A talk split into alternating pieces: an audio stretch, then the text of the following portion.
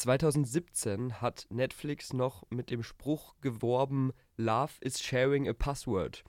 Und das ist jetzt nicht so richtig gut gealtert. Heute wollen wir vor allem darüber reden, was Netflix als Streamingdienst ausmacht und was es mit dieser Passwortgeschichte auf sich hat, weil wir haben hier ein paar News mitgebracht. Und bevor wir da aber genauer drauf eingehen, möchte ich erstmal hier meine äh, wunderbaren Mitpodcaster begrüßen, nämlich einmal Moritz. Hi. Und der liebe Felix ist auch bei uns. Hallo. Genau, und unser Thema heute ist Streaming im Allgemeinen. Das ist natürlich ein riesengroßes Feld, deswegen können wir gleich vorher schon mal sagen, mhm. wir gehen da jetzt in bestimmte Ecken rein und in bestimmte auch nicht. Also alles abdecken kann man da natürlich nie. Aber ich finde, man kann eigentlich ganz gut mit dieser Geschichte starten, die bestimmt alle von euch mitbekommen haben. Nämlich will Netflix jetzt verbieten, dass man Accounts teilt. Ja. Bis jetzt war es ja eigentlich so, nur noch mal kurz, um da den Rahmen zu geben, dass man über einen Account, glaube ich, vier Leute können den nutzen oder ich, so? Ich glaube, es gab so verschiedene Modelle. Also du konntest verschiedene, viele Screens, dass du praktisch dann gleichzeitig auf vier Screens schauen könntest. Ähm, genau, und da gab es aber, es gab eins mit vier, eins mit zwei mhm. oder so, da gab es verschiedene Modelle, aber ja. Genau, und da war halt sehr oft das Ding, wie ich das auch gemacht habe, dass man sich das irgendwie mit seiner Familie teilt oder mit Freunden teilt oder mhm. so, weil es dann halt schon deutlich billiger ist, wenn man sich alleine jetzt nicht unbedingt ein Konto leisten ja. kann. Aber damit hat es jetzt ein Ende, weil Netflix in, ich weiß nicht, ob es schon in allen ihren Ländern ist, aber auf jeden Fall in den meisten, unter anderem auch in Deutschland, damit äh, Schluss machen will. Es gibt jetzt neue Modelle, die sie entworfen haben. Da muss man entweder die erste Möglichkeit 4,99 draufzahlen für einen zusätzlichen äh, Zuschauer oder man muss ein eigenes Konto machen und eben selber nochmal extra zahlen das Ganze soll so funktionieren, dass man sich mit den Geräten, die man nutzt, in einer gewissen Regelmäßigkeit immer in dem gleichen WLAN-Netzwerk einloggen muss. Das mhm. heißt, wenn man nicht vor Ort ist, wo eben der Hauptrouter steht oder so, kann man das nicht dauerhaft woanders nutzen.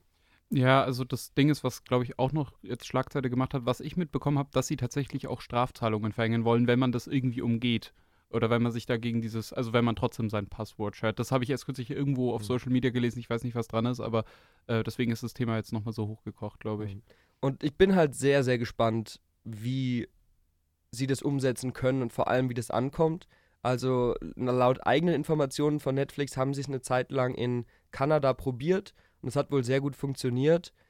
Aber wenn man sich Umfragen anguckt oder so, ist es halt wirklich, ich habe jetzt nur so eine kleine Umfrage gefunden, wo 1500 Leute befragt worden sind, ist jetzt nicht richtig repräsentativ, aber da ist es schon so, dass 25% der Leute sagen, sie würden ihr Netflix-Konto kündigen oder zumindest drüber nachdenken, es zu kündigen. Ja, ja. Und das ist schon eine sehr hohe Zahl. Ja, aber ich glaube, rein rechnerisch rentiert sich das für Netflix, weil wenn du mal schaust, vier Leute haben zusammen ein Konto, zahlen davor so ungefähr 13 Euro und dann sagen die vier, ähm, machen wir nicht. Okay, dann verliert Netflix. Aber wenn nur einer sagt, ja, ich möchte weiterhin dieses Konto, auch ohne Werbung, dann, dann zahlt der alleine ja 13 Euro. Hm. Dann ist es egal, wenn drei andere sagen, machen wir nichts. Also für Netflix rendiert sich das. Für die Zuschauer ist halt einfach kacke. Ich, glaube, dass es halt ein Problem ist, weil dieses Account-Sharing auf anderen Plattformen noch funktioniert. Also ähm, auf Disney Plus und so, da kommen wir gleich noch dazu, dass wir mal über so verschiedene Plattformen reden, was wir vielleicht auch so nutzen und für was wir es eigentlich nutzen, ob wir es dauerhaft haben oder eben nicht andere Plattformen haben dieses Account-Sharing noch und ich glaube, Netflix kann sich da schon ein bisschen ins Bein schießen, weil jetzt halt, halt viele Leute so eine, ja, so eine Antipathie gegen Netflix vielleicht entwickeln, weil die dir mehr Geld aus der Tasche leiern wollen, als jetzt halt die Konkurrenz wie Disney Plus oder Amazon Prime oder sonst was. Ja. Das ist auch, ein bisschen das Problem, glaube ich. Ich glaube auch, da ist wirklich das Image auch ein großes Ding, weil dadurch, ja, versauen sie es halt einfach bei vielen Leuten, ja. weil allgemein der Ruf von Netflix ja nicht so super ist, würde ich jetzt mal behaupten. Also die waren ja sehr lange äh, Monopol und alle hatten Netflix und das war toll, aber mittlerweile, gerade was da Eigenproduktionen angeht, da können wir vielleicht auch gleich nochmal kurz sprechen, mhm. ist ja auch das Ding, dass da ganz viel, viel Schund einfach kommt. Ja. Und es gibt zwar ein paar positive Ausnahmen, aber es ist einfach ganz viel äh, Content. Content und nicht Qualität im Vordergrund. Ja. Wobei Netflix war ja auf jeden Fall der Go-To-Streaming-Dienst. Also jeder hatte Netflix, das war so die eine Streaming-Plattform. Hat sich inzwischen vielleicht verändert, weil es einfach mehr gibt. Mhm. Aber mhm. wenn man das Angebot anschaut, ich finde, wenn ich an viele Serien und Filme regelmäßig kommt irgendwas Neues denke, dann ist noch immer Netflix. Natürlich sind vieles nicht gut, aber für diesen, hey, ich schau mal einfach irgendwas, ist Netflix Ja. hat noch immer das größte Angebot. Also wenn ich an Disney Plus denke zum Beispiel, klar, die haben Star Wars und Marvel, aber Mhm. wenn ich da jetzt durchgeschaut habe oder keinen Bock drauf habe, dann haben jetzt zumindest für mich persönlich nicht so viele spannende Eigenproduktionen. Vielleicht kenne ich noch nicht so viele, weil ich mich noch nicht so viel mit auseinandergesetzt habe Mhm. oder es ist nicht mein Geschmack. Aber ich finde, da ist Netflix schon noch immer eigentlich der Vorreiter. Ja, also ich glaube, da kann man jetzt halt vielleicht auch gleich mal so ein bisschen in die Richtung gehen, für was man welche Plattform nutzt. Also ich weiß nicht, was habt ihr überhaupt abonniert oder teilt ihr es euch vielleicht trotzdem noch mit Freunden oder was, was benutzt ihr so an Streaming-Anbietern? Ich habe mir mal ein paar rausgeschrieben und mir auch dazu geschrieben, für was ich das eigentlich so benutze. Ich habe da jetzt mal drüber nachgedacht jetzt im Zuge dieses Podcasts und es ist eigentlich ein relativ eindeutiges Bild bei mir. Ich weiß nicht, wie es bei euch. Ja, also so eindeutig ist es bei mir wahrscheinlich nicht, aber ich habe aktuell ähm, Amazon Prime, äh, Netflix und Disney Plus. Mhm. Und äh, gut, Amazon Prime kriegt man ja als Student äh, billiger. Ja. Dementsprechend habe ich das allein und habe sogar meinen Eltern da mein Passwort gegeben, dass die es Ja. nutzen können. Aber andersrum, Netflix und Disney Plus teile ich mir eben auch noch und weiß auch nicht, inwiefern ich da dann dabei bleibe, wenn man das nicht mehr kann. Mhm. Von der Nutzung her muss ich sagen, dass ich aktuell relativ wenig bei Amazon Prime schaue, weil da das Angebot für mich nicht so interessant ist. Natürlich ist da immer der Vorteil, dass du alle Filme kaufen kannst. Also wenn es was irgendwo nicht gratis gibt, kannst du es eigentlich immer auf Amazon Prime kaufen. Aber rein von dem Prime-Angebot ist da für mich jetzt nicht so viel dabei. Ich nutze tatsächlich aktuell Disney Plus am meisten, weil zum einen eben, wie Felix gesagt hat, da Star Wars, Marvel, die alten Disney-Klassiker und so drauf sind. Mhm. Aber seit letztem Jahr gibt es ja auch dieses Star-Angebot, also Ja. sozusagen dieser Erwachsenen-Service von, Mhm. von Disney. Und da ist halt, um- dir jetzt vielleicht ein bisschen zu widersprechen, Felix, ganz viel für mich mittlerweile dabei, was wirklich interessant ist, was gerade auch so ein bisschen ältere Filme angeht. Da muss man natürlich Lust drauf haben, Mhm. aber irgendwie 80s, 90s Action, so alte Sci-Fi-Klassiker und so ein Zeug oder die alten Planet der Affen-Filme, das ist eben alles auf Disney Plus und da kann man ja eigentlich richtig viel rumgucken und auch Wes Anderson-Filme sind einige auf Disney Plus. Ja, ich glaube auch bei Filmen und sowas würde ich dir definitiv zustimmen. Ich finde halt nur wirklich serienmäßig, wenn ich an Serien denke, dann denke ich meistens an Netflix-Serien. Und Mhm. wenn ich an Qualitätsserien denke, denke ich noch an HBO, die gibt es bei Sky. Mhm. Also ich habe noch äh, Sky und äh, also ich schnaue mich ein bisschen auch bei meinen Eltern mit durch. Und Paramount Plus haben wir auch jetzt irgendwie eine Zeit Oh lang zumindest. genau, aber also wie gesagt, ich finde das Serienangebot ist halt bei Netflix so entscheidend und bei Disney Plus oder sowas halt jetzt nicht so. Ähm, da schaue ich auch eher Filme. Amazon nutze ich auch relativ wenig, halt so sporadisch, wenn es mal irgendwas gibt. Ähm, also ich habe also ich habe Netflix jetzt wieder durch meine Freundin bekommen, bei der ich mich jetzt ein bisschen durchschnorre. Ähm, ich hatte Netflix früher über einen Kumpel und der hat dann irgendwann seinen Account gekündigt und ja, mir ist es ehrlich gesagt drei Monate nicht aufgefallen, weil ich die App nicht angeklickt habe. Und ja, es hat mir dann wirklich auch überhaupt nicht gefehlt. Ähm, ich habe Amazon Prime genauso, warum David das hat, weil ich halt Student bin und dann ist es halt einigermaßen billig. Ich habe Disney Plus auch dauerhaft, weil wir das immer im Freundeskreis zu viert kaufen für ein Jahr und dann zahlt irgendwie jeder so 16 Euro fürs ganze Jahr und dann ist halt praktisch geschenkt. Ähm, und zurzeit habe ich tatsächlich auch noch Wow, und zwar das Filme- und Serien-Ding. Also zurzeit bin ich richtig gut aufgestellt, was Streaming eigentlich angeht. Aber ich habe mal so ein bisschen nachgedacht, was ich eigentlich wo schaue und theoretisch auch noch über meine Freundin zurzeit RTL Plus. äh, also zurzeit bin ich relativ breit aufgestellt, aber ich würde Felix insofern zustimmen. Ich finde nämlich, dass gerade Disney Plus ähm, so ein Franchise-Streaming-Anbieter für mich ist. Also da schaust du die Marvel-Filme, da schaust du Pixar-Filme, da schaust du Star Wars-Filme und und und. Und was David gesagt hat, um da jetzt auch nochmal drauf zurückzukommen, eben auch so diese alten Klassiker. Ähm, wir haben jetzt gestern auch äh, zwei äh, Actionfilme aus den 80ern und 90ern angeschaut, äh, war sehr cool. Ähm, sowas findet man jetzt eben auch dort, aber es sind vor allem eben diese Filmreihen. Du findest alle Planet der Affen-Filme dort und und und. Gerade für sowas lohnt sich halt Disney Plus total. Bei Amazon Prime finde ich es irgendwie ganz schwierig, weil die haben ein paar so richtige Perlen. Also die haben dann so relativ schnell nach dem Kino-Release haben die dann richtig gute Filme. Jetzt hat zum Beispiel Bones and All ist jetzt ganz neu dabei, Mhm. im ganz normalen Angebot. Und du hast noch diesen riesen Vorteil, dass du zu- zum einen einen Film leihen kannst, falls den nirgends gibt. Und du kannst äh, theoretisch auch kaufen natürlich. Und du kannst dir so Channels dazu abonnieren. Und die erste Woche ist immer gratis. Und du kannst irgendwie immer wieder diese Gratiswoche dir abschauen, wenn du das dann länger nicht mehr hattest. Deswegen finde ich Amazon Prime ist so die äh, ja, praktischste Plattform, wenn man halt einfach einen bestimmten Film schauen will. Und den gibt es dann halt nirgends anders. Netflix ist bei mir mittlerweile komplett raus, weil ich glaube dir das, Felix, dass das vor allem für dich ein Seriending ist, aber ich schaue nicht mehr so viele Serien. Ja. Und wenn ich dann eben Serien schaue und jetzt halt, um die, äh, die Brücke noch zu WoW zu schlagen, bei WoW hast du sehr wenig Content, aber das, was da ist, das wollen halt die Leute unbedingt schauen. Das ist dann Game of Thrones zum Beispiel oder halt HBO-Serien als im Allgemeinen. Das ist dann halt von der, von der Qualität sehr, sehr, sehr hoch. Oder auch die, Ki die kommt sehr schnell nach dem Kinostart ein sehr bekannter Film. Aber es ist super wenig. Also ich, nur mit Wow würde ich nicht zurechtkommen, glaube ich. Ich habe jetzt auch gerade nochmal über das nachgedacht, was du gesagt hast, Felix, mit den Serien. Und mir geht es schon ähnlich, dass die Serien, die ich sehen will, meistens entweder auf Netflix oder eben auf Wow sind. Aber bei Ja. Netflix sind es halt für mich dann so zwei, drei All-Time-Favorites, die ich immer wieder gucken kann und wegen denen ich auch Netflix habe. Also ich schaue gerade, beziehungsweise habe heute die letzte Folge geschaut, zum zweiten Mal Bojack Horseman. Ja. Und das ist einfach eine Serie, die ich eigentlich nicht missen will, weil ich die super cool finde. Ja, und da passt für mich alles. Die gehört halt zu Netflix. Und genauso hast du bis auf die neueste Staffel, alle Staffeln Rick and Morty Ja. bei Netflix. Und auch die gucke ich immer wieder total gerne an. Aber richtig neues Zeug gucken mache ich selten. Und wenn man es dann mal macht, dann ist da wenig dabei, was mich wirklich überzeugt. Also Ja. Stranger Things ist auch eine Marke mittlerweile. Da freue ich mich auf die neue Staffel, aber da gab es natürlich jetzt auch schon vier. Und wenn jetzt sowas Neues startet wie Sweet Tooth letztes Jahr zum Beispiel oder vorletztes Jahr, da guckt man mal rein und das war nett, Ja. aber ich habe jetzt auch nicht die zweite Staffel angeguckt. Es ist auch so viel, finde ich, dass man auch gar nicht alles gucken kann. Und dass ich auch gar nicht alles gucken will, weil halt auch so viel Mäßiges dabei ist. Also ich Ja. habe das jetzt auch halt mit drei Freunden mein Netflix-Abo praktisch gehabt und wir lassen es aber jetzt dann auch auslaufen, wenn das halt nicht mehr so sharing-mäßig geht, weil wir alle sagen, so richtig brauchen wir, tun wir es auch nicht. Und meistens ist ja auch so, dass meistens irgendeiner seiner Streaming-Anbieter man links liegen lässt und man eh nicht nutzt. Ja. Seid ihr aber so Hopper, die dann immer nur so einen Monat das, einen Monat das oder sowas? Also ich habe äh, Amazon Prime habe ich durchgängig eigentlich äh, und Disney Plus wie gesagt eben auch und alles andere schnorre ich entweder mal für eine Zeit oder äh, bestell's. Also sowas wie Wow zum Beispiel, das, das hole ich mir, weil ich eine bestimmte Serie, einen bestimmten Film schauen will unbedingt und mir denke, ah, es gibt noch ein paar andere Sachen, die will ich auch noch sehen. Äh, und dann hole ich mir das und dann deabonniere ich es aber auch sofort Ja. wieder. Also ich mache das dann meistens im selben Zug. Also ich abonniere es, zahle die 10 Euro oder was es kostet und dann äh, deabonniere ich sofort wieder, dass ich halt wirklich nur einen Monat habe und dann schaue ich in dem Monat halt alles, was ich anschauen wollte von dort an. Ja.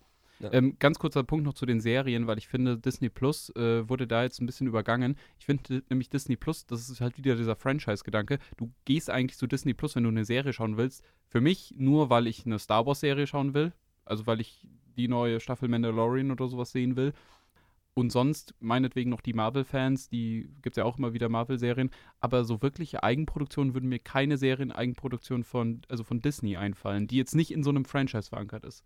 Also Euch? mir fällt eine ein, ich glaube, das ist eine Disney-Eigenproduktion, ich bin mir aber nicht ganz sicher. Äh, das ist die Serie zu dem Taika Waititi-Film Fünf Zimmer Küche Sarg. Ah, das ist What We Do in the Shadows, What We oder? Do in the Shadows. Der, die ist, Ja. glaube ich, ich weiß nicht, ob die ursprünglich bei Disney war, aber die ist auf jeden Fall von Disney übernommen worden. Ja. Und die ist wirklich eine sehr coole, kreative kleine Comedy-Serie. Ja. Die kann man gut gucken. Aber das ist auch das Einzige, was mir einfällt. Also du hast vollkommen recht. Abgesehen von den Franchises stehen die nicht groß für besondere Eigenproduktionen. Es gibt vielleicht ein paar Ausnahmen, aber nicht viele. Ja, äh, Disney hat ja auch einige so unter ähm, praktisch Fernsehsender oder sowas, so Hulu und Star und sowas. Ich weiß jetzt Ja. nicht, was da genau dazu gehört, weil da gibt es Ja. ja auch eigentlich so dieses How I Met Your Father, dieses Ja, genau. Spin-off, ja. Ableger von How I Met Your Mother.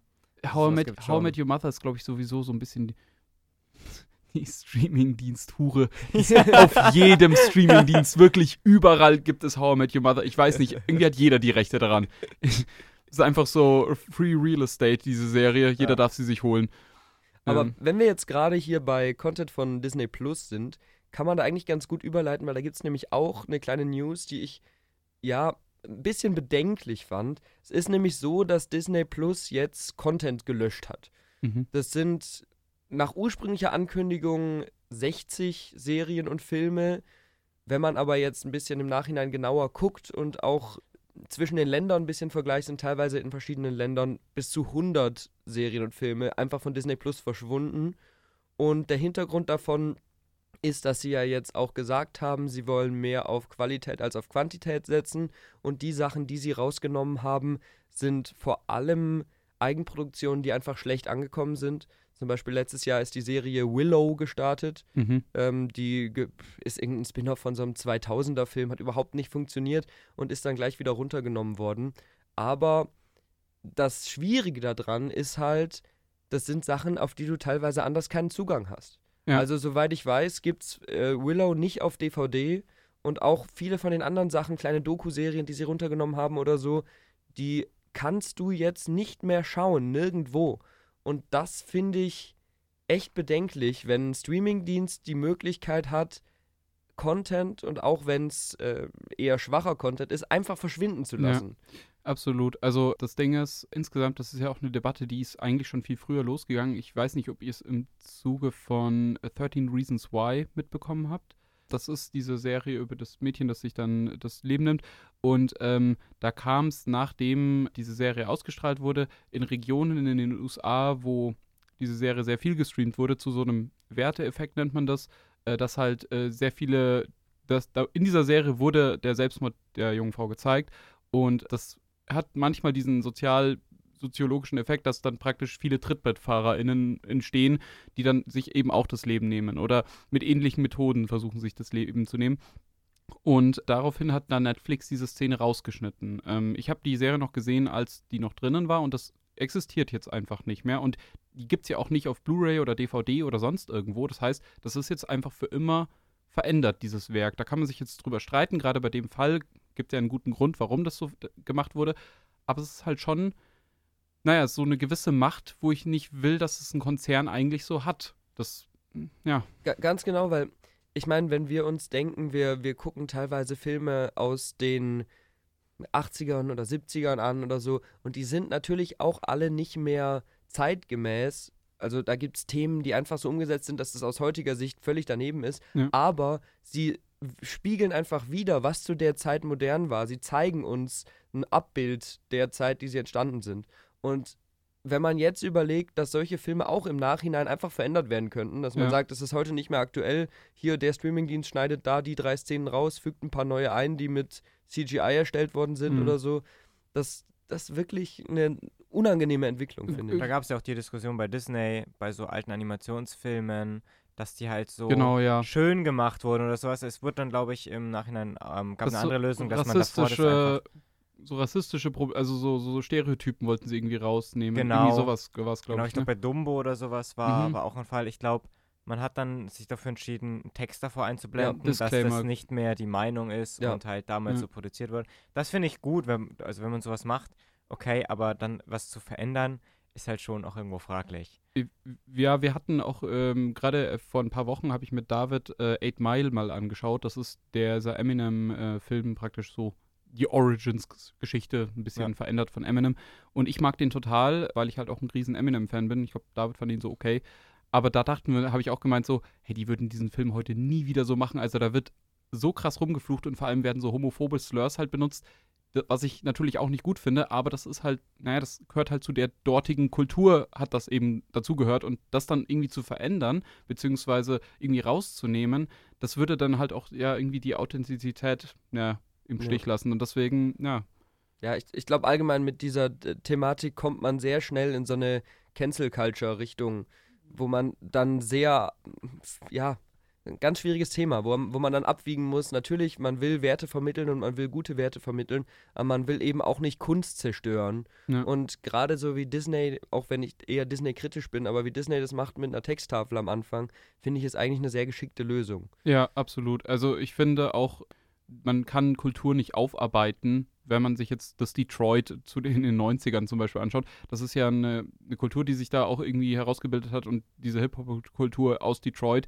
äh, die auch sehr nachhaltig das Leben ganz vieler Leute geprägt haben. Und du kannst Kultur oder was, deine Geschichte kannst du nicht aufarbeiten, indem du sie im Nachhinein verklärst oder verwässerst. Also das ist ja auch ganz wichtig, dass du eben mitbekommst, wie damals gesprochen wurde und dass es eine Entwicklung in eine gewisse Richtung gab und warum das so wichtig ist. Das ist ja, das ist ja grundlegend eigentlich. Deswegen, ja, schwieriges Thema, aber da finde ich, was ich auch da noch, noch, noch, noch schwieriger fand bei der Disney-Geschichte ist, dass sie die Nutzer gar nicht benachrichtigt haben. Mhm. Also, wenn du das jetzt nicht recherchierst oder, keine Ahnung, eben Podcasts wie unseren darüber anhörst, dann weißt du das nicht.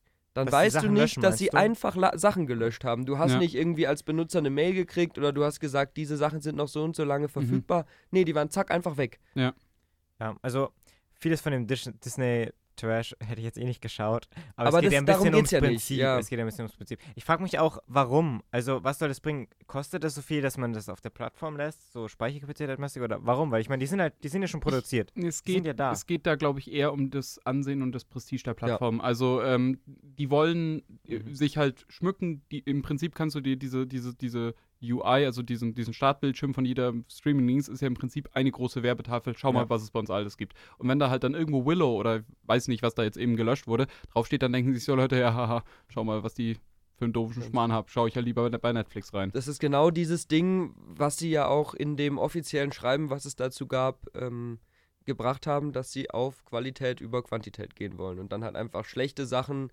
die nicht zu ihrem Image passen, rausstreichen in einer gewissen Menge und dafür dann wenig guten Content zu produzieren. Dafür ist ja Disney inzwischen auch bekannt, Sachen rauszustreichen, die nicht für ihr schönes, tolles Image, zu ihrem Image passen.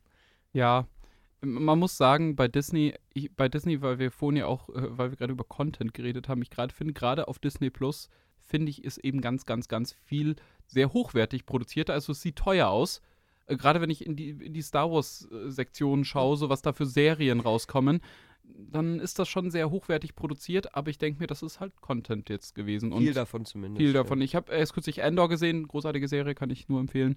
Ähm, aber das spricht leider nicht für alles, muss man sagen. Also, Ja, gerade hier äh, Kenobi und ähm, Book of Boba Fett ja. ist ja beides auch in der Kritik gar nicht gut angekommen und das ist halt wirklich einfach nur noch auf Masse produziert. Wir wollen regelmäßige Star Wars Serien rausballern und ich hoffe, Mhm. dass sie da jetzt ein bisschen draus lernen und das ein bisschen zurückfahren. Aber ich Ja. wage es zu bezweifeln, weil solange Leute es angucken, kommt's. Ja, aber ihr, ihr neuer alter CEO, also der, der zurückgekehrt ist, der Chef, Ja. ähm, Bob Iger. jetzt, genau, Bob Mhm. Iger hat ähm, ja auch gesagt, sie wollen die Produktion ein bisschen runterfahren, weil es einfach Ja. zu viel war. Vor allem auch bei den Marvel-Serien. Mhm. Also ursprünglich waren ja wieder drei, vier, fünf geplant dieses Jahr. Jetzt inzwischen ist nur noch eine bestätigt, die festkommt im Sommer und vielleicht noch eine Ende des Jahres. Also sie versuchen das schon, was ja auch irgendwie Sinn macht, weil sie merken einfach, sie haben nur produziert, produziert, produziert, aber es ist nichts halt Mhm. bei rausgekommen, was halt die Leute irgendwie anlockt. Mm, Deswegen ist ja auch Endor, weil- um da jetzt nochmal ganz kurz was zu sagen, ähm, Endor ist tatsächlich so mittlerweile so ein Prestigeprojekt für Disney Plus geworden. Ja. Also Endor war die, die Episoden, die Serie sah ja großartig aus,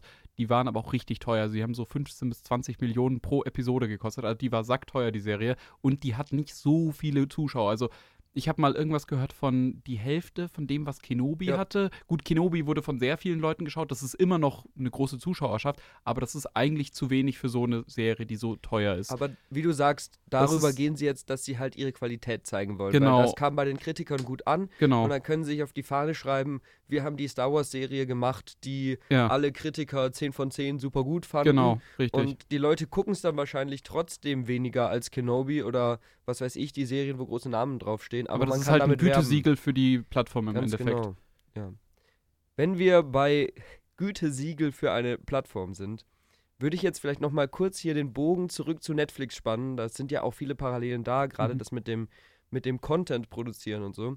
Und euch mal fragen, wisst ihr, was die drei meistgesehenen Netflix-Eigenproduktionen Ähm, sind? Red Notice auf jeden Fall. Red Notice Also ist Filme oder Serien? Filme. Filme. Äh, Red Oh. Notice auf jeden Red Fall. Notice ist auf der 1 ja, tatsächlich. genau, ja. Das, das weiß ich, aber boah, mh, ich würde mal ein bisschen überlegen, ich, ich lasse jetzt erstmal Felix. Boah, ich weiß gar nicht, was in den letzten Jahren alles da für Filme kamen. Also letztes Jahr fällt mir noch ein The Grey Man, aber ich glaube nicht, dass der so viel. Ah, vielleicht, vielleicht einer von den beiden Ryan Johnson Filmen, von den Knives Out. Hätte ich gesagt, einer würd von denen? Sagen. Ähm, war Blond eine Eigenproduktion? Nee, nee, ich sag, äh, ist diese 365, der ist es Nee. eine Nee, auch Netflix-Produktion? nicht. Okay. Also, es ist, ich finde es auch ziemlich schwierig. Äh, auf Platz 2 haben wir Don't Look Up Naja. oh, wow, okay. und auf Platz 3 Bird Box.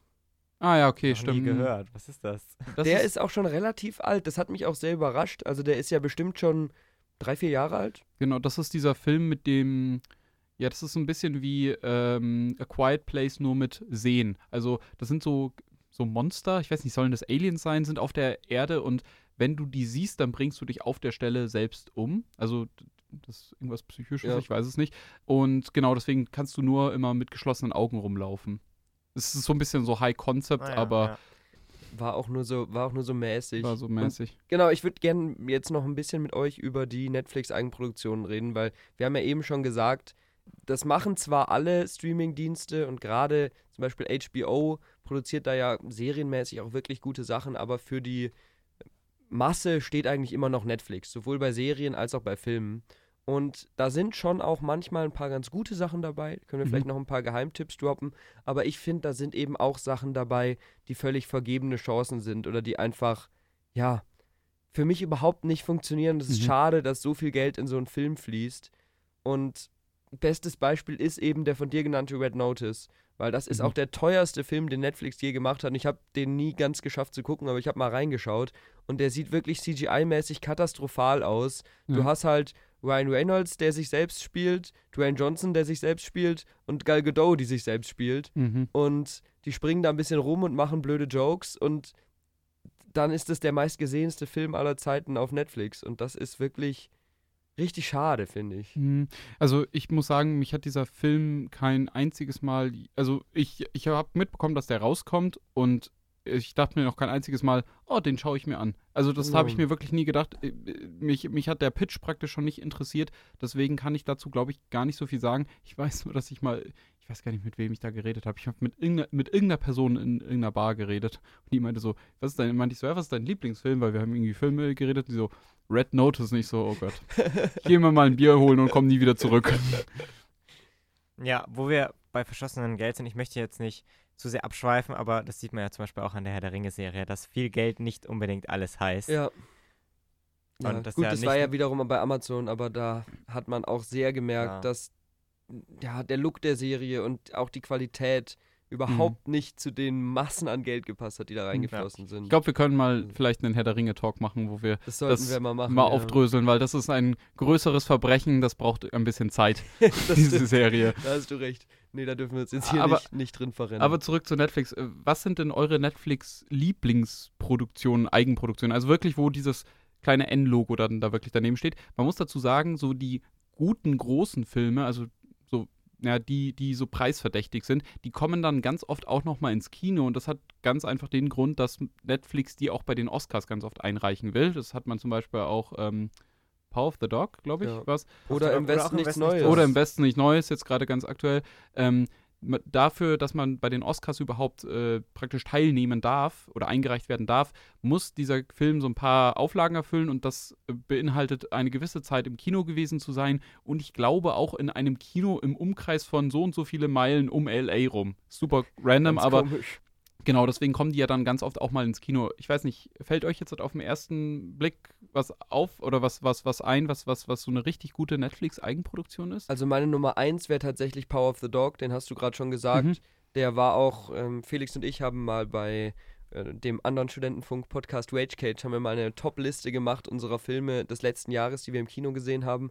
Und da war der tatsächlich auf meiner Nummer eins. Ach, krass. Also de der hat mich wirklich umgehauen, der hat mir Mhm. richtig gut gefallen. Und ansonsten das nächste, was mir noch einfallen würde, sind die zwei Päpste. Mhm. Das ist ein Film über Papst Franziskus und Papst Benedikt. Ich bin jetzt wirklich jetzt kein, keiner, der groß Ahnung von der Kirche hat oder Ja. so. Aber rein von der Umsetzung und von der Besetzung von den beiden Päpsten, äh, der eine wird gespielt von Anthony Hopkins, Mhm. äh, hat mir das einfach wirklich gut gefallen. Das ist ein richtig schöner, informativer, sp spannender Film, auch wenn man das bei der Thematik gar nicht, gar nicht denkt. Na, wartet. Bei Ja. dir? Bei mir wären es wahrscheinlich zwei Filme von Noah Baumbach. Äh, das ist ein Regisseur, der jetzt halt auch schon zweimal mit Netflix zusammengearbeitet hat.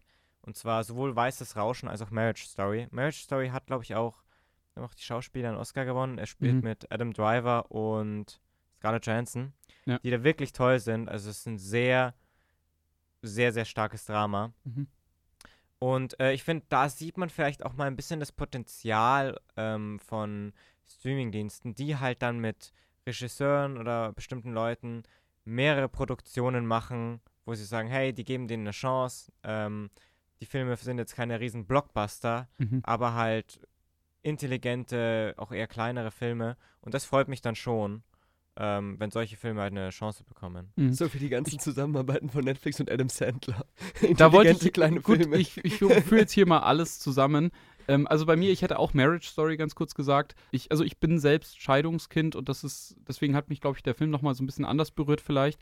Ähm, genau, das, also der wäre auf jeden Fall bei mir auch auf der Liste. Sonst äh, Beast of No Nation, das ist vielleicht so ein bisschen die äh, offensichtlichste Antwort. Der ist ein bisschen älter jetzt schon. Ähm, das war eine der ersten richtig großen Netflix-Eigenproduktionen, geht um äh, Kindersoldaten in Afrika. Ähm, und ah, genau, als letzten Punkt vielleicht noch ähm, Uncut Gems heißt er, glaube ich, im Original. Oder der Schwarze der, Diamant. Der schwarze Diamant, äh, su super komischer deutscher Titel, aber tatsächlich eben eine Produktion von Netflix äh, mit Adam Sandler in der Hauptrolle. Und ich dachte mir, das sind jetzt eigentlich zwei Sachen, die mich jetzt nicht vermuten lassen, dass das ein guter Film wird. Aber doch, der war richtig, richtig, richtig toll. Ja. ja, der hat mir auch richtig gut gefallen, weil Adam Sandler da mal zeigt, dass er auch ernsthaft schauspielern Ja. kann. Auf der anderen Seite muss man natürlich sagen, ich glaube, das ist einer von fünf oder sechs Filmen, für äh, die Ja. Adam Sandler einen Deal mit Netflix hatte und die anderen sind alle katastrophal. Ja. Also, ja. Murder Mystery 1 und 2, da ist ja gerade der zweite noch rausgekommen. Mhm.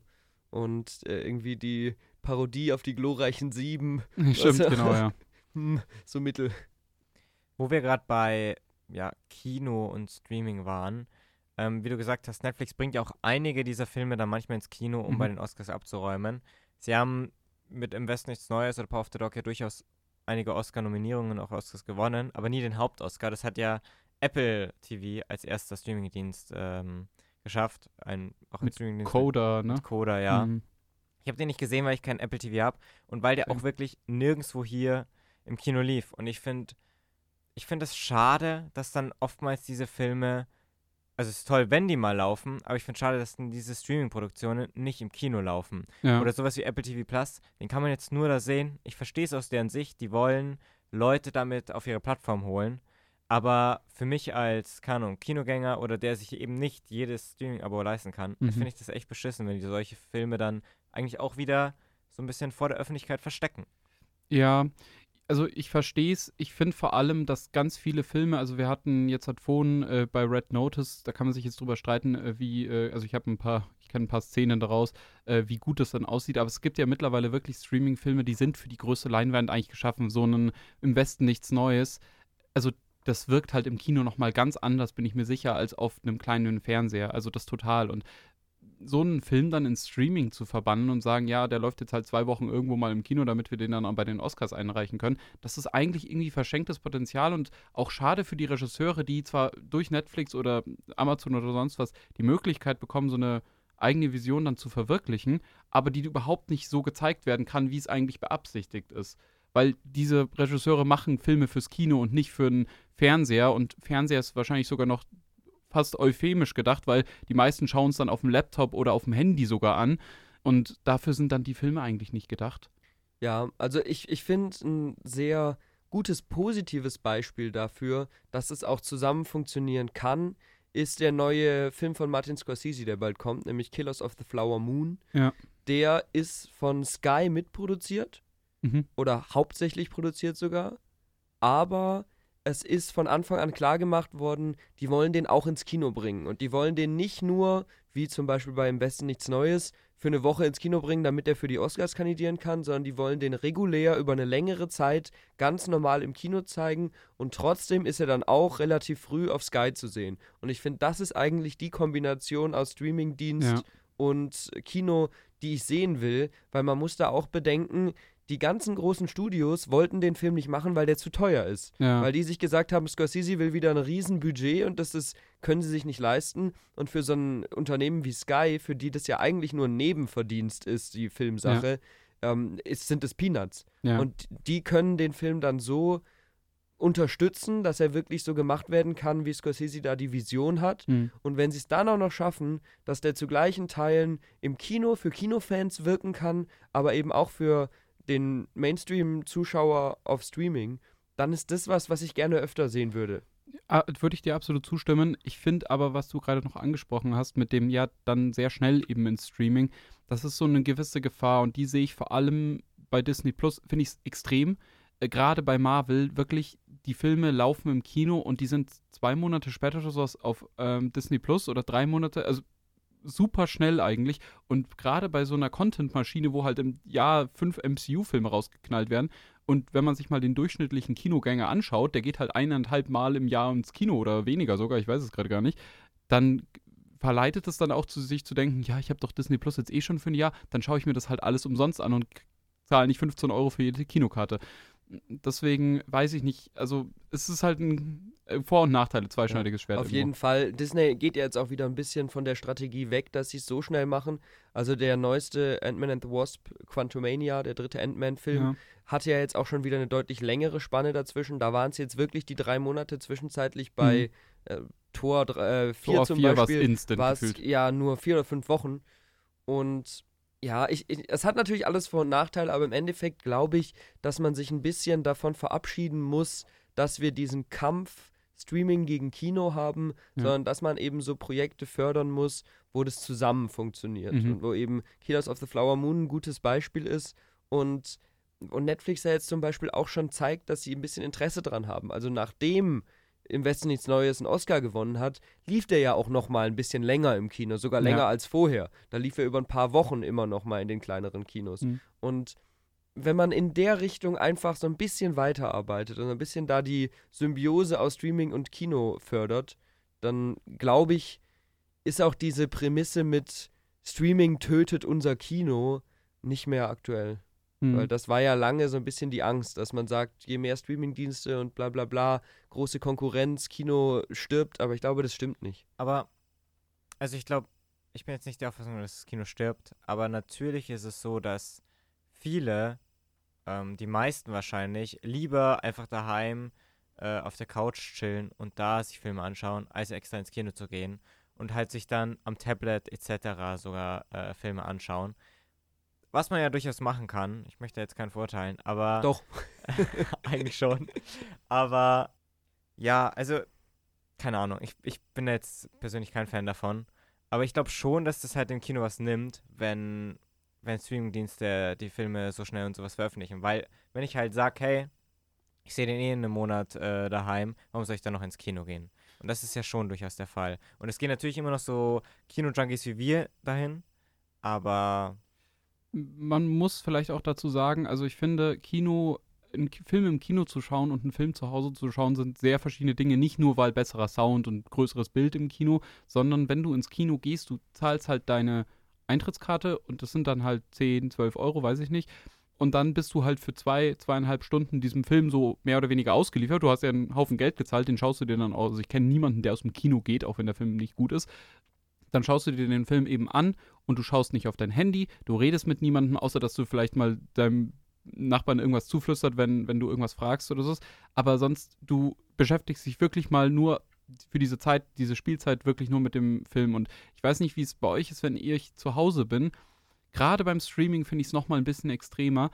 Dann kommt irgendwas dazwischen, dann denkt, fällt dir auf, ah, ich habe doch irgendwie auch noch Hunger. Dann gehe ich mal schnell zum Kühlschrank, dann redet meine Mitbewohnerin mit mir. Dann muss ich das machen, dann, ah, nee, jetzt muss ich noch da schnell anrufen. Und du hast die ganze Zeit diese Pausen drin und gerade beim Streaming bist du genauso einen Knopfdruck davon entfernt, tausend andere Filme schauen zu können. Wenn dich mal irgendwas ein bisschen langweilt, wenn das ein bisschen, sag ich mal, deine Geduld irgendwie strapaziert, dann ist man sofort dabei, dazu sagen, ja, nee, dann schaue ich jetzt was anderes an. Nee, das langweilt mich jetzt doch irgendwie. Und das ist halt, das ist schade, weil ich glaube, gerade in unserer jetzigen Zeit, wo TikTok und irgendwelche Instagram-Reels so groß ist, unsere Aufmerksamkeitsspanne ist so gering und das Kino zwingt einen mal so ein bisschen wieder dahin zurück, sich einfach mal die Zeit zu nehmen und vielleicht auf den Payoff zu warten. Oder sich drüber aufzuregen, wenn er nicht kommt. Das ist ja auch vollkommen in Ordnung. Aber gerade deswegen bin ich halt immer noch ein Kinofan und auch ein DVD- oder Blu-ray-Fan. Ich habe relativ viele Blu-rays zu Hause, weil ich lege dann im Zweifel doch lieber die Blu-ray ein und schaue es mir da an, weil da ist man halt, da hat man das gemacht, man hat diese CD da reingetan und dann schaut man diesen Film und nicht, hat nicht instant die Möglichkeit, tausend andere zu schauen. Ja, man kann es so ein bisschen zelebrieren, einfach Genau. dieses Filme schauen, wirklich als Event auch wirklich und den Film genießen. Es Ja, ist nicht um dieses jetzt- Berieseln lassen. Um jetzt eure beiden Punkte zu kombinieren, ich glaube nämlich, dieses Argument, zu Hause einen Film zu gucken, ist was ganz anderes als im Kino. Das ist ein Argument, was dauerhaft weiterzieht und was auch wirklich fast jeder so sieht. Und die Leute, die Interesse am Kino haben, die schätzen auch am Kino gerade, dass du da nicht die Ablenkung hast, dass du da Hm. konzentriert auf diesen Film bist und richtig reingezogen wirst. Und das ist ja was, was Streaming einfach nicht kann. Und da kann man ja zu dem, was du eben gesagt hast, Felix, ein bisschen die Parallele zu Entwicklungen in der Vergangenheit ziehen. Weil als immer mehr Spielfilme im Fernsehen gezeigt worden sind, hieß es, ja, Konkurrenz zum Kino, das Kino stirbt aus. Als die DVDs Natürlich, aufgekommen sind, hieß es, bei das jedem Kino neuen, stirbt bei aus. jedem bei, neuen bei Medium. jedem neuen Medium hieß es immer wieder, das ist eine Gefahr für unser Kino und das Kino stirbt aus und das Kino hat sich verändert, aber das Kino ist nie ausgestorben, sondern ist sehr lange immer noch weiter gewachsen und immer besonderer geworden, um sich natürlich auch von den anderen Medien abzugrenzen, aber weil es halt auch einfach für sich was anderes ist. Es ist nicht Film gucken im Kino ist gleich Film gucken zu Hause. Und Mhm. das ist, glaube ich, das, was du gesagt hast, Moritz, das ist das Argument, wieso Leute auch mit den ganzen Möglichkeiten Ja. und mit den Tausenden von Filmen nie aufhören werden, ins Kino zu gehen. ich, genau, ich glaube auch nicht, dass Streaming die, also ja, der Grund sein wird, warum Leute nicht mehr ins Kino gehen. Das glaube ich nicht, da würde ich dir 100% recht geben. Ich glaube, eine viel größere für, Gefahr fürs Kino ist tatsächlich diese, ja, diese kurze Aufmerksamkeitsspanne, die wir uns eben selbst geben oder auch dieses ständige erreichbar sein wollen. Da gibt es natürlich, also funktioniert vielleicht Kino für manche sogar so als Form von Eskapismus, dass du dir denkst, okay, ich bin jetzt einfach mal drei Stunden nicht verfügbar, Punkt. Aber da würde ich schon eher sagen, ich meine, gerade Streaming ist in den letzten Jahren super gewachsen. Da könnte man gleich vielleicht noch über die Chance reden, was Streaming eigentlich nämlich noch kann. Und darüber haben wir noch gar nicht so richtig geredet. Wir hatten es ein paar Mal so angeschnitten.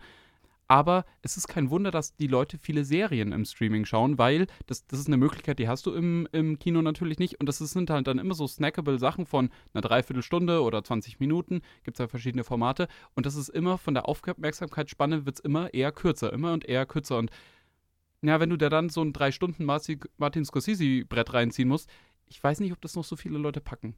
Also, weiß ich nicht. Auch da würde ich das Argument, was du selber schon angeführt hast, mit dem Eskapismus als äh, Hauptpunkt dagegen anführen, weil ich glaube, Aber gilt das Da- für die breite Masse? das ist, das ist die Frage. Aber ich denke schon, dass da ein gewisses Bewusstsein für diese Kurzlebigkeit da ist. Ja. Und sobald du dieses Bewusstsein hast, dann hast du meistens auch das Interesse oder die Fähigkeit äh, zu sagen, ich arbeite da jetzt mal dagegen und ich setze mich jetzt mal hin und gucke einen Film an. Und Mhm. wenn jemand einen Film, der einem gefällt, und das ist natürlich immer nochmal wichtig, aber wenn man einen Film, der einem gefällt, guckt und ich dann sage, ich nehme dir dein Handy weg und du guckst jetzt zwei Stunden den Film, weil du willst den ja eigentlich sehen, Mhm. dann hat da jeder Spaß dran. Und jeder freut sich an diesem Film, weil er eigentlich weiß, fuck, das ist ja ein guter Film und der hat es verdient, dass ich meine Energie da reinstecke. Mhm. Nur meine Gewohnheit macht, dass ich immer zwischendurch auf mein Handy gucke. Mhm. Aber es ist natürlich schon auch, wie du sagst, schwierig, das zu betrachten, weil wir in einer Bubble sind. Wir sind Ja. in der Kino-Fan, Film-Nerd-Bubble irgendwie. Ja. Und das so ganz von, von einer anderen Perspektive zu betrachten, fällt sehr schwer. Ich würde noch, ich weiß nicht, Felix, hast du dazu vielleicht noch nee, einen gerne. Punkt? Du, was war denn deine Chance? Ich bin Genau. gespannt, auf was du Äh, äh, es geht allgemein um das Thema Serien. Das ist ja ein sehr unterschiedliches Format zu klassischen Filmen ähm, oder Filmreihen auch, äh, weil du eben na, die Möglichkeit hast, Charaktere viel mehr auszuerzählen. Also, wenn du dir jetzt eine Staffel Game of Thrones anschaust, dann sind das, sagen wir mal, zehn Folgen. Also, ich glaube, es sind immer zehn, also außer dann später. Und die sind roundabout so 50 Minuten lang. Sagen wir jetzt mal einfach eine Stunde für die Einfachheit. Ähm, dann sind wir, oder 500 Minuten. Und in 500 Minuten hast du natürlich eine Riesenfülle an Charakteren und Schauplätzen. Und die kannst du halt alle richtig ausfleischen und beleuchten. Und das hast du in einem normalen Film nicht. Also da kann man ja mal an einen Film, den man gerne hat, denken. Und dann kann man sich mal gucken, hey, was weiß ich eigentlich über die Figuren? Und dann fällt einem ganz schnell auf, ja, eigentlich gar nicht so viel. Es gibt zwei, drei Hauptfiguren maximal. Und die, über die weiß man ein bisschen was. Und der Rest sind eigentlich nur so, ja, so Memes, die so Mhm. außen rumhüpfen, Ja. so, ja, ich bin der böse Polizist, ich bin der gute Polizist, ich bin die gute, weiß ich nicht. Ähm, genau, deswegen, das, das ist ja eine riesige Chance, die, die Streaming eben hat, beziehungsweise die man im Streaming hat, dass man eben Serien schauen kann. Und ich weiß nicht, seid ihr große Serienfans? Weil ich muss sagen, ich war früher ein riesiger Serienfan und bin es mittlerweile nicht mehr so, weil ich nicht mehr die Zeit habe, mir das dann immer alles anzuschauen. Ich bin mittlerweile mehr so dieser Film, ich will Filmfan, ich will so in zwei Stunden am besten will ich so eine richtig tolle, kompakte Story sehen, wo ich mir danach denke, wow. Also es kommt ein bisschen darauf an. Ich hatte eine Zeit lang, wo ich sehr, sehr viele Serien geschaut habe und vergleichsweise wenig Filme, aber so auch das letzte Jahr über bin ich wieder einfach dadurch, dass ich viel mehr ins Kino gehe, äh, wieder mehr auf diesen Filmtrip gekommen. Mhm. Aber trotzdem gibt es halt noch immer echt gute Serien, mhm. die ich halt wirklich einfach so schätze, dass ich sage, wenn du mich nach diesen Serien fragst, na klar, klar bin ich Serienfan. Mhm. Und was mich vielleicht stört, so, es gibt halt einige Serien, die ziehen sich ewig. Die meisten schaue ich die auch da nicht an, weil die Mhm. wirklich Staffel um Staffel sich dann nur noch im Kreis drehen. Ähm, da habe ich dann auch gar nicht die Energie, da anzufangen, wenn die halt fünf, sechs Staffeln hat. Mhm. Und äh, da finde ich es eigentlich ganz schön. Und auch da ist wieder vielleicht Netflix eigentlich das Paradebeispiel für so Serien oder Staffeln, die nur halt eine Staffel sind. So Kurzepisoden, Mhm. ähm, die dann sechs Folgen haben oder sowas. Und die dann einfach rund und abgeschlossen sind. Das schätze ich inzwischen fast mehr, weil man Mhm. halt, es ist halt auch anschaubar. Da Ja. würde ich dir voll zustimmen. Ich finde vor allem eben dieses Abgeschlossensein. Ähm, ich finde das nämlich ganz schwierig, wenn Serien so dahin plätschern, also dahin laufen und du findest es am Anfang super und du sch- verschlingst die erste und die zweite und die dritte Staffel. Und dann hat es, und Game of Thrones ist da das allerbeste Beispiel, diese Serie wurde geliebt bis zur achten Staffel mehr oder weniger. Gut, bei der siebten hat es schon so einzelne kritische Stimmen auch gegeben, aber nichts Ernsthaftes. Und danach, wirklich nach Staffel 8, die ja sehr unbeliebt war, ging ein riesen Hate los und die Leute haben ich hatte das Gefühl, die haben die ganze Liebe, die sich über zehn Jahre da irgendwie aufgebaut hat, für diese ganze Welt und diese Charaktere und für diese Serie, ist da irgendwie so ein bisschen verpufft, weil das Ende eben doof war, weil man das nicht mochte. Und das ist, finde ich, bei Serien ganz schwierig, weil du hast so viel Zeit rein investiert, du hast so viele Stunden diese Serie geschaut und irgendwann endet das nicht so, wie du es dir vorstellst und dann fühlt sich das eben an, wie wenn du einen ganz langen Film schaust und der letzte Akt macht alles kaputt, was davor passiert ist. Zumindest für dich. Ist, glaube ich, Genau, noch ich- schlimmer. sogar. ja, genau. Ich finde, äh, man kann da ganz gut diese Parallele ziehen. Ich habe das mal irgendwo gehört, ich weiß nicht mehr genau wo. Ein Film ist eine Kurzgeschichte, die funktioniert in sich, Ja. die ist super, das passt. Und eine Serie ist ein 3000 Seiten Roman. Und du kannst über 2600 Seiten die perfekte Geschichte erzählen. Wenn Ja. das Finale scheiße ist, dann funktioniert der ganze Roman nicht mehr. Oder genauso, wenn du ein super Finale im Kopf hast, aber in der Mitte über 1000 Seiten eine langweilige Geschichte erzählst, dann funktioniert das auch nicht. Und deswegen glaube ich, dass Serien große Vorteile gegenüber Filmen haben, gerade was du Mhm. am Anfang angesprochen hast, hier ähm, Charaktergeschichten erzählen, Komplexität, solche Sachen, Mhm. Charakterentwicklung auch. Aber sie haben eben auch große Schwierigkeiten, weil du musst ein Ende finden, du musst alles, was du irgendwo aufmachst, wieder zumachen. Ja. Und das ist bei Game of Thrones zum Beispiel auch ein Problem, weil wir ganz viele Arcs haben, die irgendwie ins Nichts verlaufen oder Mhm. so. Und deswegen hält sich das, glaube ich, die Waage, was jetzt schwieriger oder komplizierter ist zu machen, ob es jetzt ein Film oder eine Serie ist. Mhm. Aber jetzt nochmal auch, um auf deine Frage zu antworten, persönlich habe ich eine Zeit lang auch viele Serien geguckt, gerade in der Corona-Zeit, wo man einfach nichts zu tun hatte. Ja. Da kann man dann auch mal drei Tage lang rein investieren, um drei Staffeln zu gucken oder Mhm. so. Aber wenn ich die Zeit halt nicht habe, freue ich mich viel mehr dran, dass ich geschlossene Geschichten gucke und dann sage, ich fange abends an und nach zweieinhalb Stunden ist es wieder vorbei und es ist in sich stimmig und es funktioniert für mich. Ab, absolut, also da geht es mir genauso. Und was ich auch noch äh, vielleicht ergänzen würde, ist, ich bin mittlerweile ein großer Fan geworden, abgesehen von vielleicht dann sowas wie Star Wars, wo halt irgendwie mein Herz immer noch dran hängt, wenn ich mal neue, originelle Stoffe sehe. Und das hast du halt im Filmgenre insgesamt viel öfter, weil eine Serie knüpft eigentlich immer aneinander, also natürlich aneinander an. Und ähm, selbst solche Anthology-Serien, ja, die wiederholen sich dann doch so ein bisschen, wenn du so American Horror Story oder sowas nimmst. Ähm, da kommen dann doch immer wieder dieselben. Tropes vor. Ähm, deswegen, ich freue mich da immer lieber so eben eine Sache zu sehen. Wenn ich, wenn ich mir denke, ja, ich habe jetzt zwei Stunden da rein investiert und es war für die Katz, ich fand es nicht gut, dann tut es nicht so weh, wie wenn es bei der Serie, du es baut sich auf, es baut sich auf, es baut sich aus und, und dann nach zehn Staffeln oder sowas kommt es zu einem Ende und du denkst dir so, hm, Ja, wobei, nur nochmal zur Verteidigung der Serien, diese Charakterentwicklungen, die du vorhin auch angesprochen hast, die kann halt natürlich ein Film machen, aber da ist es halt immer, weil es halt nur zweieinhalb Stunden sind, irgendwie gekürzt, die wichtigsten Schritte und am Ende ist dann die Reise vollzogen. Und bei einer Serie kann man halt wirklich einfach diese so super in Details gehen und da habe ich ja auch kein Problem, wenn ich nicht nur zweieinhalb Stunden, sondern wirklich, wenn ich viel mehr Zeit rein investiere, weil irgendwie will ich das ja auch. Nehmen wir, wir sagen, wir nehmen oftmals Game of Thrones, aber es bietet sich einfach sehr gut an.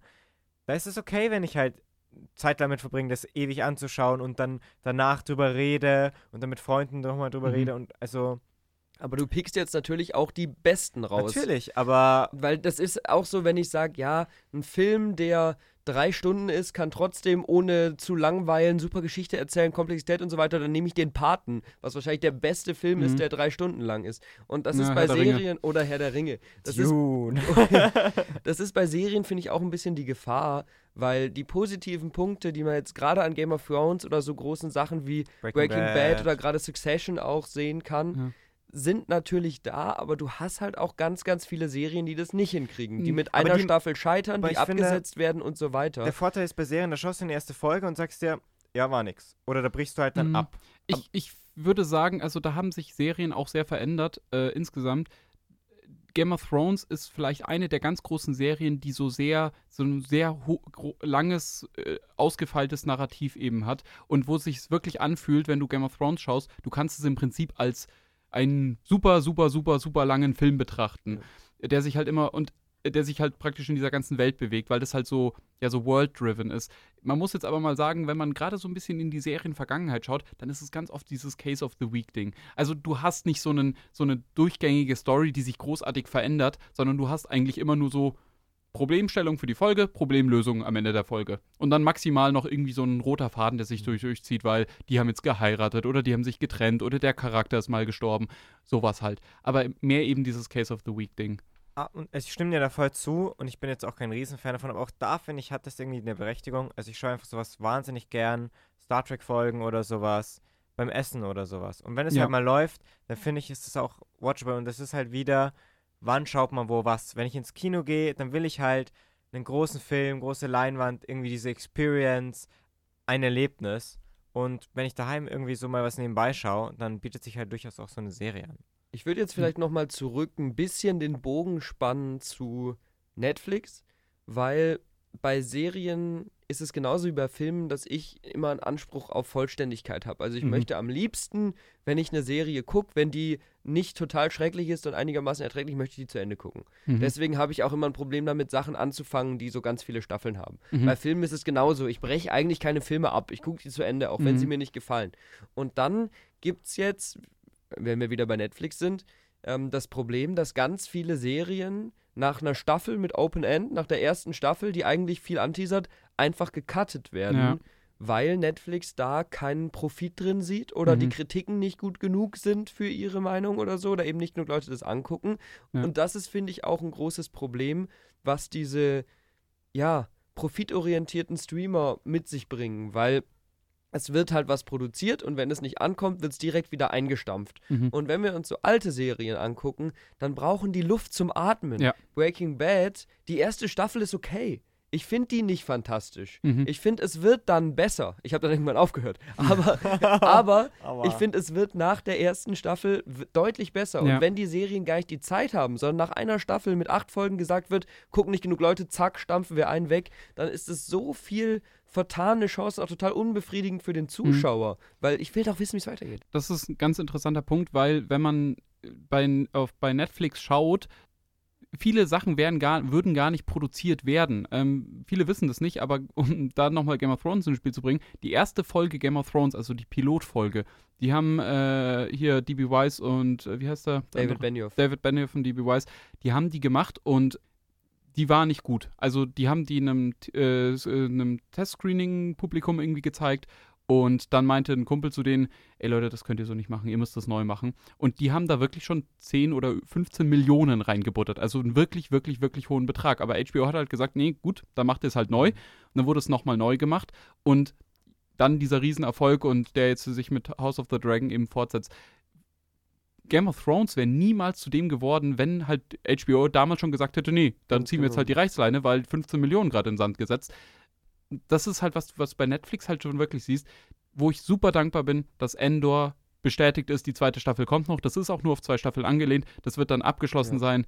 Und es wird nicht so ein unbefriedigendes Ding eben, dass man sich denkt, oh, ich fand die erste Staffel eigentlich ganz gut und jetzt könnte es so richtig losgehen und dann passiert nichts mehr, weil eingestampft. Ja, das stimmt.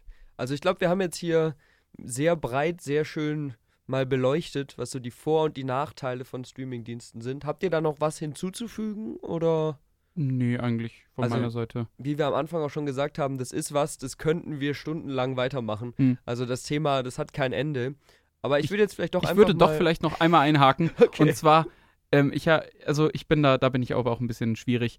Ich finde es ganz schlimm, was die Qualität, und ich meine jetzt wirklich die Bildqualität auf manchen Streamingdiensten angeht. Und vor allem Wow sticht da so massiv schlecht hervor. Ähm, das ist um wieder auf Game of Thrones zurückzukommen, in der letzten Staffel gibt es ja diese Schlacht äh, bei Winterfell. Oh, ja.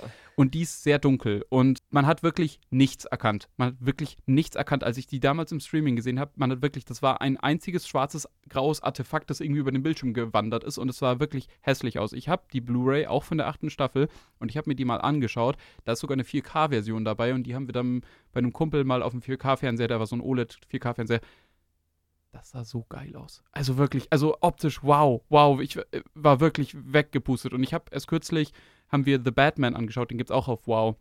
Das ist auch ein sehr düsterer Film und gerade eben mit diesen düsteren Bildern hat Streaming ganz oft ganz große Probleme und es sieht im Streaming wirklich, wirklich, wirklich eklig aus. Also das ist teilweise nicht packbar. Ja, also ich kann da nicht so viel dazu sagen, weil ich wirklich technikmäßig nicht so viel Ahnung habe und ich genieße halt Sachen auf einem sehr guten großen Fernseher zu sehen manchmal, aber wenn ich das nicht kann, dann freue ich mich trotzdem, was gucken zu können. Ja. Deswegen ist, ist das jetzt nicht so meine Nummer 1 Prio, aber ich weiß auf jeden Fall, was du meinst, weil gerade wenn man das im Vergleich sieht, wenn ich eine DVD einlege und danach gehe ich auf den Streamer und gucke da einen Film, das hatte ich auch schon, ja. dann ist da so ein starker Kontrast dazwischen. Und das ist halt irgendwie schade. Und da gäbe es ja auch Möglichkeiten zu sagen, du zahlst ein bisschen drauf und hast dann irgendwie ein besseres Bild oder irgendwie sowas. Aber. Was ja. wir gar nicht angesprochen haben, nur ganz kurz. Äh, manche Streamingdienste, ich glaube Disney Plus, aber jetzt auch Netflix, bieten es ja auch an mit Werbung.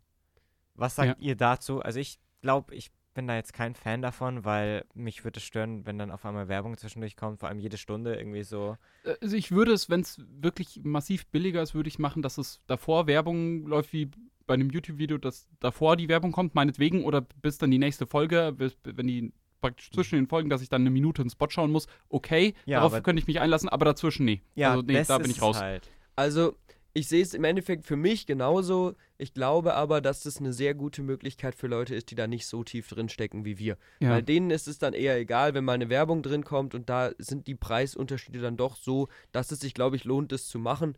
Für Klar. mich persönlich, mich würde es auch stören, wenn ich denn der Film dann rausgerissen wird und unterbrochen wird mhm. und so.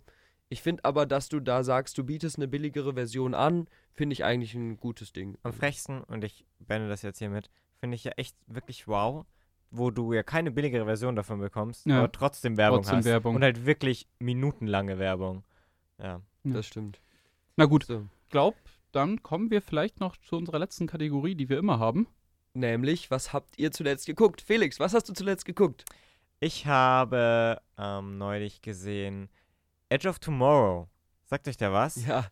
Äh, ja, das ist der Tom Cruise äh, äh, Sci-Fi-Blockbuster. Genau, genau. dieser Groundhog Day-Film, oder? Genau. genau. Ja. Mhm. Also Tom Cruise äh, spielt einen Soldaten, aber der ist eher feige, will eigentlich gar nicht in den Krieg. Die äh, Erde wurde von Alien angegriffen, die haben Europa schon erobert. Und äh, es wird eine Gegenoffensive gestartet. Tom Cruise wird gezwungen zu kämpfen, obwohl er nicht will. Und findet sich dabei in einer Zeitschleife wieder und erlebt diesen einen Tag diesen ersten Kampftag immer und immer, immer wieder. Und ich finde, der Film ist wirklich einfach ein schöner Sci-Fi-Blockbuster. Also der hat Science Fiction, der hat einige coole Ideen, der holt viel aus dieser Zeitschleifen-Thematik raus. Der sah vor allem cool aus, also vor allem dieses, dieses Schlachtfeld, wo er halt am Anfang immer wieder, ne? Genau. Ähm, das sieht richtig cool aus. Also und, wie du sagst, der hat auch einfach coole Action und macht auch einfach Spaß. Also und die Aliens sind super geil designt, finde ich dort. Ich, also ich habe den ewig nicht mehr gesehen, aber ja das ist schon cool gewesen. Als ja. ich den zum ersten Mal geguckt habe, wusste ich nicht, dass es ein Zeitschleifenfilm ist. Und dann habe ich den geguckt und geguckt und die ganze, also der Tag, wie er zum ersten Mal gezeigt wird, mhm. ist relativ lang. Mhm. Und irgendwann habe ich mir gedacht, boah, was ist das denn für ein Rotz? Ich muss das jetzt abschalten. Ja. Und fünf Minuten später war dann genau der Cut, dass er wieder aufwacht. Da war ich so, wait, das ist eigentlich ziemlich cool. Ja. Und es ist dann auch ziemlich cool. Also die Prämisse ist super. Und man und muss halt ein bisschen abwarten. Genau, und ich finde, der Film schafft es aber immer wieder, wenn man sich denkt, okay, jetzt wiederholst du dich ein bisschen in der Art, dann immer wieder was Neues umzuändern genau. und ist genau. dadurch einfach sehr abwechslungsreich. Also ja. der macht einfach echt Spaß, wenn man Lust auf so einen und Film hat. Die Prämisse mit, ja, wir erleben den gleichen Tag immer und immer wieder, ist ja eigentlich relativ abgenutzt, finde ich mhm. schon. Also du hast so, so viele Filme, die das schon gemacht haben. Und da ist nochmal so ein bisschen so ein neuer Ansatz da drauf. Also. Für mich hat sich das damals so angefühlt, wenn man so ein Also ich habe früher auch viel gezockt oder ja schon immer wieder gezockt und da habe ich auch äh, vor Ja. allem, ich habe viel Halo gespielt und das gibt's auf einem sehr harten Schwierigkeitsgrad, das ist ein Shooter und da musst du halt wirklich so richtig taktisch so, okay, ich habe jetzt eine Granate und so und so viele Schüsse in dem und dem Gewehr und dann so, okay, ich muss jetzt die Granate brauche ich für den Fetten. Dann, dann muss man sich so wirklich so durch irgendwie so perfektionieren, seinen Plan perfektionieren, dass man es irgendwie da durchschafft und so ist es ja bei ihm auch so. Er er schafft es dann irgendwie so eine Minute am Anfang zu überstehen in diesem Schlachtfeld und dann muss er halt immer sich irgendwelche Kniffe ausdenken, wie er es dann doch noch mal ein bisschen weiter schafft. Und das fand ich richtig Das cool. stimmt. Er fühlt sich echt an wie so ein, Wie so ein Video- Videospiel. Wie so ein Videospiel, das Ja. sich da so durchschlägt. Genau. Was hast du gesehen zuletzt? Also ich habe ich habe zuletzt, nämlich gestern Abend, äh, zusammen mit dem Moritz zwei ganz, ganz tolle Filme Ja. gesehen. Ich würde ihm jetzt einfach mal den einen rauspicken und dann kannst du ja vielleicht noch was zum anderen sagen. Ja. Wir haben nämlich einen meiner All-Time-Favorites angeguckt, Con Air, mit Nicolas Cage. Das ist ein Actionfilm von 1997 und es geht darum, dass Nicolas Cage relativ zu Unrecht im Gefängnis landet, relativ lange im Gefängnis ist und dann ist sein letzter Tag und er darf wieder raus und seine Frau und sein Kind treffen, was er noch nie gesehen hat. Ganz schön, schön emotional. Aber er muss eben mit dem Flugzeug von seinem Gefängnis weggeflogen werden. Und in dem Flugzeug sind so alle die kriminellsten Kriminellen, die man sich vorstellen kann. Das ist so ein Und Gefangenentransport, das das, ein, muss man ja, es ist ein. Gefangenentransport, der dann natürlich schief geht und dann haben wir halt ein Flugzeug voller Massenmörder und Killer und wie auch immer, die sich Mhm. dann versuchen, da den Ausweg aus, aus dem, den Fingern des Gesetzes zu suchen. Und, und Nicolas Cage ist mittendrin und muss sich dann halt auf eine Seite stellen und so weiter. Und das ist einfach für mich super, super schöne, spaßige, dumme Action. Es ist aber trotzdem nicht plump, sondern wir haben eine gewisse Story, wir haben äh, ein paar ganz coole Twists, ganz coole Ideen. Gerade die Umsetzung vom Plan von den Kriminellen funktioniert total gut. Das ist einfach so ein geiler Action-Popcorn-Film, finde ich. Also ich glaube, Moritz war nicht so begeistert davon, wie ich es bin. Nee. Aber Äh, na, das kann man so nicht sagen. Also ich fand ihn richtig cool und ich bin froh, dass ich den angeschaut habe. Ich finde, der Film war halt, der war zu 100% konstruiert und ich hatte manchmal so, gerade weil, man muss sagen, Nicolas Cage hat teilweise Dialogzeilen, die er da raushaut. äh, das ist wirklich gruselig und manchmal hat manchmal so das Gefühl, da steht jetzt so ein Tommy Wiseau von The Room vor der Kamera. Also es ist ganz, ganz, ganz eigenartig, aber irgendwie so skurril, dass es wieder Spaß macht. Und ich fand auch die Struktur super komisch. Also der hat irgendwie so einen Höhepunkt nach dem zweiten Akt und dann kommt einfach noch so ein Schnipsel hinten dran und dann denkst du, es ist aus und dann geht's noch mal weiter. Also es ist irgendwie in jedem Belangen drüber, aber irgendwie auch es, es saugeil. ist so schön, wenn Nicolas Cage in so einer richtig dummen Stimme aus dem Gefängnis Briefe an seiner Tochter schreibt und dann sagt, School is very important. I will show you that God exists. Also, Also sehr niveauvoll. Aber wer Spaß an so Filmen hat, an so Actionfilmen, der ja. sollte sich den auf jeden Fall mal angucken. gibt's auf äh, Disney Plus. Ganz genau. Und den Film, den ich jetzt raushau, den gibt's auch auf Disney Plus. Den haben wir nämlich direkt davor geschaut und das ist ein ähnliches sinnvolles Kaliber und zwar Commando mit äh, Arnold Schwarzenegger. Ähm, es geht darum, dass äh, Arnold Schwarzenegger ein Ex-Elitesoldat ist und ja von Verbrechern aus einem erfundenen Land irgendwo in Mittel- oder Südamerika Aus Valverde. Valverde, ähm, sie entführen seine Tochter und wollen ihn dazu zwingen, irgendeinen Staatsstreich für sie durchzuziehen, weil er ja so ein super Typ ist. Und das macht er natürlich nicht, sondern er versucht seine Tochter wieder zu retten. Und dann geht er über Leichen, über sehr viele Leichen. Aber äh, also es ist eine Trash-Perle, so ein bisschen. So könnte man es vielleicht beschreiben. Genau, das war so das geilste Film-Double-Feature, was man sich vorstellen Ja. kann. Was man aber zu Commando tatsächlich sagen muss, der ist sehr kurz, also der dauert äh, 90 Minuten und ich Mhm. finde das total schade, dass es mittlerweile super wenig Filme gibt, die so mit 90 Minuten auskommen, Ja. weil gerade Commando, der ist jetzt von der Story, hat man vielleicht gemerkt, nicht der tiefste, aber der, diese 90 Minuten trägt der, Ja, aber länger würde nicht gehen. das der stimmt. weiß genau, wie lange er eben sein darf und das so lang ist er eben auch. Und ich finde, das ist ein perfektes Abbild für 80er Actionfilme, Mhm. weil Con Air ist ja noch ein bisschen älter und der ist dann auch ein bisschen hochwertiger produziert und nimmt sich ein bisschen ernster und ist ein bisschen komplexer. Aber gerade dieses 80s Action-Kino ist ja vor allem dafür bekannt, dass du einen Protagonisten hast, äh, die anderen sind alle böse und der prügelt sich da durch die Menge durch, haut coole Sprüche raus, ist unverletzlich und Ja. so. Und da ist halt wirklich äh, Kommando die Blaupause für ganz viele andere Filme Ja. aus der Zeit, die man da. Um vielleicht noch eine Sache anzuschließen, weil da, glaube ich, können wir alle drüber reden. Ich weiß auf jeden Fall, dass David mitreden kann. Ich bin mir bei dir nicht ganz sicher, Felix, aber ich meine, ihr hättet den auch zusammengeschaut. Und zwar habe ich auch erst kürzlich noch äh, Never, Rarely, Sometimes, Always geschaut. Also niemals, selten, manchmal immer, glaube ich, heißt Ja. er im Deutschen. Ähm, Das Ja. ist ein sehr harter Cut jetzt. Ja, genau, um noch was, Boomer 80s was, was, äh, was Sinnvolles hier loszuwerden. Wie fandet ihr den? Also vielleicht erstmal nochmal kurz, um zu sagen, um was es geht. Genau. Es geht um ein Mädchen in Amerika und sie wohnt in einem Ort oder in einem Staat, wo Abtreibung illegal ist. ist Pennsylvania, soweit Ich glaube in weiß. Pennsylvania, genau. Und sie wird aber schwanger und möchte das Kind abtreiben und reist dann mit ihrer Cousine nach New York, um da eine Abtreibung vorzunehmen. Und das spielt auch, ja, im Prinzip nur in diesen paar Tagen, wo sie von Pennsylvania, Genau. von dem Moment, wo sie erfährt, dass sie schwanger ist, bis zu, äh, ja, dem, Ja. der Reise nach New York. Und also ich fand den, der hat mich umgehauen. Also ich Mhm. habe lang nicht mehr einen Film gesehen, der mich so begeistert hat. Das Mhm. ist so ein extrem distanziert kalter Film Mhm. der mit ganz wenig Dialog und ganz, ja, kühlen Bildern trotzdem so eine Fallhöhe aufbaut und einem so einen richtig fetten Kloß im Hals macht. Ja. Und der diese Thematik auch so schön, meiner Meinung nach, subtil und fein umsetzt und Mhm. nicht irgendwie den Zeigefinger hebt, sondern einfach zeigt.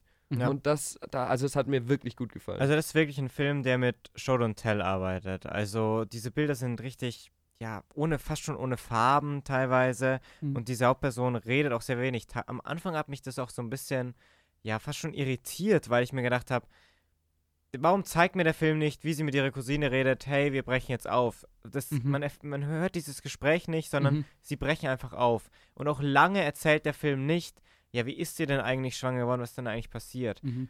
das zögert der Film raus und man, man erwartet so was, wann kommt denn das, wann kommt denn das? Da gibt es auch wirklich eine Szene, wo ich sage, so, die ist auch so gut geschauspielert, wo er wirklich eine Minute oder so mehr sogar nur mh, das Gesicht von der Schauspielerin äh, Das zeigt. ist super lang, ich würde fast sagen so fünf Minuten. Ja, Ja, das, ist, irgendwie sowas. das ist auch die äh, namensgebende Szene praktisch für Genau. den Film. Das erkennt man dann, wenn man den Film mal Genau. guckt. und sehr, sehr eindrucksvoller Film, finde ich auch. Und wie gesagt, also der diese Thematik auch wirklich sehr nahbar Mhm. rüberbringt einfach. Ähm, ja, also ich kann euch da nur zustimmen. Ich fand den auch großartig. Ich fand vor allem gut, und ich, mich hat es eben am Anfang auch äh, irritiert, äh, was Felix gerade gesagt hat, dass man eben nicht mitbekommt, von wem ist sie schwanger, beziehungsweise wie, also wie kam es zu dieser Schwangerschaft, dass man nicht dieses Vorgeplänkel, also dann praktisch sieht, sondern es geht wirklich um sie. Es geht nicht um den Typen. Es ist, Ja. Der Typ ist in dem Moment egal, es geht um sie und ihren Körper und ihr Leben und wie sie mit dieser Schwangerschaft, die sie nicht will, eben umgeht. Und das fand ich eigentlich sehr gut, weil das ist halt im Endeffekt macht sie es dann mit sich selbst aus und das ist ja wahrscheinlich die Lebensrealität von wahrscheinlich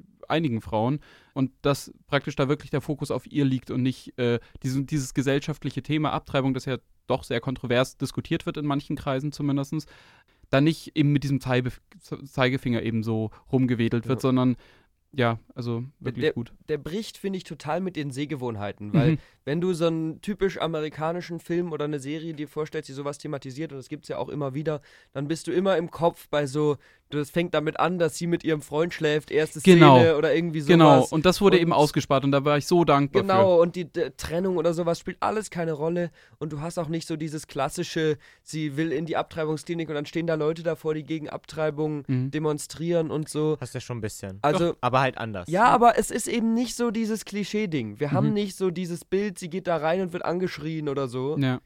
sondern es ist viel subtiler und es ist wirklich so, dass man das Gefühl hatte, es könnte, also, bisschen übertrieben, aber es könnte eine Doku sein an manchen Stellen. Mhm. Wo man sich wirklich denkt, dieses Gespräch, was da jetzt gerade gezeigt wird zwischen ihr und der Abtreibungsärztin oder so, das könnte real genau so stattfinden. Mhm. Ja, und, Und das hat mich wirklich begeistert. Also, ja, und auch so einfach diese Schwierigkeiten auf diesem Weg und wie hart es eigentlich ist und sowas. Also das, finde ich, hat er auch echt gut rübergebracht. Ja. ähm, Also ähm, gibt es, glaube ich, noch auf Amazon Prime zu schauen. Also wir haben ihn noch auf Amazon Prime gesehen. Ähm, Ich guck's nach und schreib's dann genau, eh rein. aber ähm, sonst Auf die Watchlist. auf die Watchlist Auf die äh, lohnt sich auf jeden Fall.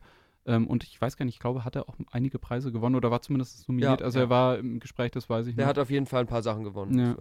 Genau. Aber ich finde, das ist ein ganz guter Ah. Schlussfilm für uns. Ja, ist es. Und ich muss über eine Szene, um das auf einer bisschen humoristischen Note wenigstens enden zu lassen. Mhm. Ähm, es gibt eine Szene in dem Film und da musste ich an Simpsons, der Film, denken, weil sie sind dann in irgendeinem, ja, so einem, nicht Casino, aber so, so, so, Arcade. so einem Arcade-Ding, wo man so, so an so Sachen rumzocken kann. Und sie spielt da Tic-Tac-Toe gegen ein Huhn und sie verliert. Und das Ja, ist auch stimmt. bei, ich dachte mir immer, das ist so ein random Satz im Simpsons, der Film, wo dann Cletus sagt so, ich habe mal beim Tic-Tac-Toe gegen ein Huhn verloren. Ich dachte mir so, hä? Wie? Und anscheinend gibt es solche Automaten, wo man Tic-Tac-Toe gegen ein Huhn spielen kann. Sollten wir bei uns an der Uni auch einführen. finde Großartig. Ich. Tic-Tac-Toe gegen Huhn. Gut. Ja, aber das finde ich war ein schönes Schlusswort. Ich hoffe, ihr hattet Spaß und habt vielleicht ein bisschen hier was über Streaming erfahren, was ihr noch nicht wusstet. Ich danke euch, Moritz Felix. Es war eine schöne Folge, hat mir Spaß gemacht. Ja, danke fürs Und- Moderieren. Ich möchte nur sagen, ich glaube, ich bin vier Folgen in Fol äh, vier Folgen jetzt in Folge hier, habe kein einziges Mal was vorbereitet. Jetzt haben immer die anderen gemacht. Ich schau mich hier durch. Nächstes Mal, nächstes Mal darfst du. Genau. Dann, falls ihr noch mehr von uns hören wollt, und das kann ich sehr wärmstens empfehlen, hört euch entweder unsere alten Talks und Kritiken auf Spotify an oder auf YouTube UR Watchlist oder Your Watchlist findet ihr auch immer aktuelle Talks, Essays, Kritiken, alles Mögliche. Hört da gerne mal rein und ansonsten hören wir uns wieder nächste Woche. Ciao, ciao. Ciao, ciao.